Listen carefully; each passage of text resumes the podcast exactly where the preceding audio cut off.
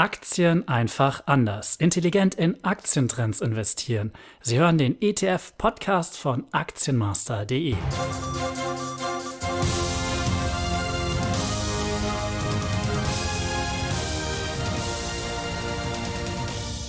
So vermeiden Sie den größten Fehler beim Thema ETFs. Hallo und herzlich willkommen beim ETF-Podcast von Aktienmaster.de. Mein Name ist Thorsten Winkler und ich freue mich, dass Sie dabei sind. Börsengehandelte Indexfonds, die sogenannten Exchange Traded Funds, abgekürzt ETFs, konnten in den letzten Jahren so große Erfolge verzeichnen wie kein anderes Finanzprodukt. ETFs gelten als kostengünstig und fair. Inzwischen werden ETFs auch bei Privatinvestoren immer beliebter. Der Siegeszug der ETFs hat Spuren hinterlassen. So gibt es immer mehr ETF-Anbieter und viele neue Produkte. An der Frankfurter Börse werden inzwischen über 1100 verschiedene ETFs gehandelt. Bei dieser großen Vielfalt und der allgemeinen positiven Stimmung besteht allerdings die Gefahr, dass Anleger das wichtigste Kriterium beim Thema ETFs übersehen. Sie achten nicht auf das Indexrisiko. Jeder ETF hat nur ein Ziel, seinen Referenzindex möglichst genau abzubilden. Steigt der Index um 1%, dann soll der ETF 1% steigen. Fällt der Index um 2%, dann soll der ETF um 2% fallen. Damit Anleger einen ETF erfolgreich einsetzen können, sollten sie den Index verstehen, den der ETF abbildet. Somit lautet der größte Fehler, den ein Anleger beim Thema ETFs machen kann, dass er das Indexrisiko nicht kennt, unterschätzt oder vernachlässigt. Bei der Suche nach dem besten ETF verbringen Anleger oft viel Zeit um beispielsweise Gebühren zu vergleichen. Oder sie machen sich lange Gedanken darüber, wie denn die geeignete Abbildungsmethode, die in dem ETF angewendet wird, sein soll. Gegen diese Vorgehensweise ist nichts einzuwenden.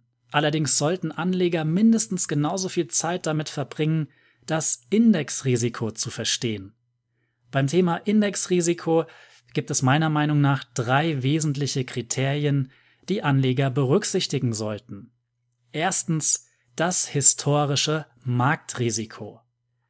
Der Anleger sollte verstehen, wie stark ein Index fallen kann. Dazu lohnt es sich, die vergangene Indexentwicklung anzuschauen. Um wie viele Prozent ist beispielsweise der deutsche Leitindex DAX in den vergangenen zehn Jahren maximal gefallen? Dabei schauen wir auf den größten Pechvogel. Das ist der Anleger, der zu einem Indexhoch investiert hat und danach den größten Absturz verkraften musste. Bei unserem Beispiel ist es ein Anleger, der am 16. Juli im Jahr 2007 ein DAX-ETF gekauft hat. Damals stand der DAX bei 8106 Punkten. Danach ging es bergab. Erst nach einem Minus von rund 55 Prozent stoppte die Talfahrt am 3. März im Jahr 2009 bei 3691 DAX-Punkten. Ein passiver ETF-Anleger hätte also in diesem Zeitraum 55 Prozent seines Einsatzes verloren. Danach brauchte er noch eine Menge Geduld. Erst am 3. Mai im Jahr 2013 war die Investition des ETF-Anlegers nicht mehr im Minus. An diesem Tag schloss der DAX bei 8122 Punkten. Fassen wir zusammen. Der ETF-Anleger war im Jahr 2007 beim DAX-Stand von 8106 Punkten in den deutschen Markt eingestiegen. Zwischendurch hatte er 55 Prozent verloren. Also aus 10.000 Euro Anlagegeld wurden beim Tiefpunkt nur 4500 Euro. Und es dauerte fast sechs Jahre, bis der Anleger seine Verluste vollständig abgebaut hatte. Was können Sie daraus ableiten? Passives Investieren schützt nicht vor hohen Verlusten. Das Marktrisiko eines Aktienindex kann erheblich sein.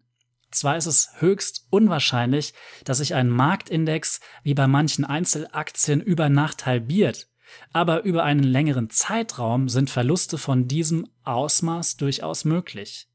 Sie müssen also entscheiden, ob Sie bereit sind, dieses Verlustausmaß zu akzeptieren.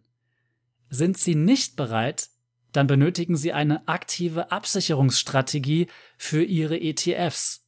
Und Sie sollten ETFs dann nicht kaufen und einfach nur liegen lassen. Beispielsweise könnten Sie sich eine Regel auferlegen, dass Sie sich von Ihren Aktien-ETFs trennen, sobald die zugrunde liegenden Aktienindizes unter Ihre 200-Tage-Linie gefallen sind. Bei der Risikoabsicherung sollte noch ein weiteres Kriterium beachtet werden. Die Aktienmärkte verfügen über eine unterschiedliche Schwankungsintensität. Beispielsweise sind Schwankungen von mehr als drei Prozent täglich beim Goldminenaktienindex NICE AK Gold Bucks eher die Regel als die Ausnahme. Der Index ist also sehr schwankungsanfällig. Anleger, die einen ETF für diesen Index kaufen, sollten also eine höhere Toleranz für Schwankungen haben, damit sie nicht zu schnell über Absicherungsaufträge aus dem Markt geworfen werden. Im Gegensatz dazu sind die üblichen Schwankungen beim amerikanischen Leitindex S&P 500 deutlich geringer. Dementsprechend kann man die Limits zur Risikoabsicherung enger setzen. Was sollten Sie sich merken? Das Index-Marktrisiko ist das wesentliche Risiko für einen ETF. Um das Risiko richtig einschätzen zu können, sollten Sie wissen, wie hoch der größte Verlust des Index von einem Trendhoch bis zu einem Trendtief in der Vergangenheit war. Dabei sollten Sie einen Zeitraum von mindestens zehn Jahren betrachten. Zum anderen sollten Sie ein Gespür dafür haben, wie hoch die Schwankungsintensität des Index üblicherweise ist. Die Schwankung wird über die sogenannte Volatilität gemessen und angegeben. Informationen zur Volatilität finden Sie massenhaft im Internet. Jetzt komme ich zum zweiten Kriterium, das beim Thema Indexrisiko eine wichtige Rolle spielt. Dabei handelt es sich um die Indexkonzentration. Nur weil ein Index zum Beispiel über 30 Indexmitglieder verfügt, bedeutet das noch lange nicht, dass die Gewichtung gleichmäßig auf alle Indexmitglieder verteilt wird. In der Regel werden Aktienindizes basierend auf der Marktkapitalisierung zusammengestellt. Je höher die Marktkapitalisierung eines Unternehmens ist, desto höher ist auch das Gewicht im Index. Beispielsweise repräsentieren im US-Technologieindex Nasdaq 100 die fünf Aktien von Apple, Alphabet, also ehemals Google, Microsoft, Amazon und Facebook rund 41 Prozent der Indexgewichtung. Der andere Teil der Indexgewichtung verteilt sich auf 95 weitere Indexmitglieder. Noch extremer ist die Indexkonzentration beim europäischen Stocks 600 Automobilindex. Hier hat die Aktie von Daimler ein Indexgewicht von rund 29 Prozent. Das heißt, wenn Sie als Anleger einen ETF für diesen Index kaufen, dann stecken Sie indirekt rund ein Drittel Ihres Anlagekapitals in die Aktie von Daimler. Was sollten Sie sich merken? Wenn Sie heute einen ETF kaufen, dann heißt das noch lange nicht, dass Ihr Anlagekapital gleichmäßig auf alle Indexmitglieder verteilt wird. Wenige Indexmitglieder können maßgeblich die Wertentwicklung des Index beeinflussen. Sie sollten also unbedingt wissen, wie hoch die Indexkonzentration ist. Abschließend komme ich zum dritten wesentlichen Kriterium beim Thema Indexrisiko. Es handelt sich dabei um das Währungsrisiko. Wenn ein Anleger einen japanischen Aktien-ETF kauft, dann sollte er auch unbedingt berücksichtigen, wie sich der Euro zur japanischen Währung entwickelt. Es kann vorkommen, dass japanische Aktien steigen, der japanische Yen gegenüber dem Euro aber massiv an Wert verliert. Dann könnte ein Anleger aus dem Euroraum mit dem Japan-Aktien-ETF Geld verlieren, obwohl der japanische Aktienmarkt steigt.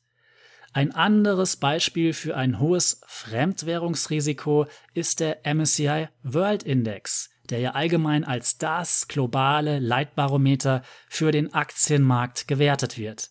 Alleine die drei größten Ländergewichte mit 58% USA, 9% Japan und rund 6,5 Prozent Großbritannien stehen für ein Währungsrisiko von mehr als 73 Prozent.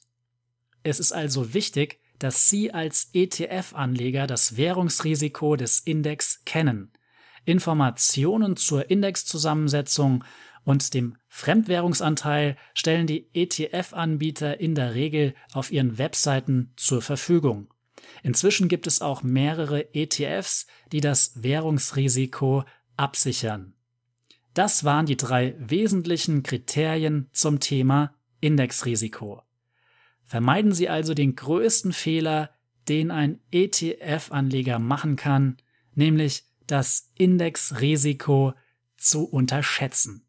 Wie hoch war der höchste Verlust in der Vergangenheit und wie stark schwankt der Index üblicherweise? Wie hoch ist die Indexkonzentration? Wie hoch ist das Währungsrisiko? Wenn Sie sich diese drei Fragen beantworten können, dann sollten Sie ein gutes Verständnis für das Indexrisiko entwickelt haben. Sollten Sie noch Fragen zu diesem Thema haben, dann können Sie uns per Facebook und Twitter kontaktieren oder über info at aktienmaster.de. Ich würde mich freuen, wenn Ihnen dieser Podcast einen Mehrwert geliefert hat. In diesem Fall würde ich mich über eine positive Bewertung für den Podcast freuen. Gerne können Sie den ETF Podcast auch bei Freunden und Bekannten empfehlen. Vielen Dank für Ihre Zeit. Tschüss, bis zum nächsten Mal beim ETF Podcast von Aktienmaster.de. Die Inhalte dieses Beitrags dienen ausschließlich der Information und stellen nicht eine Anlageberatung oder sonstige Empfehlung im Sinne des Wertpapierhandelsgesetzes durch die TFM Trendfinanz Medien GmbH dar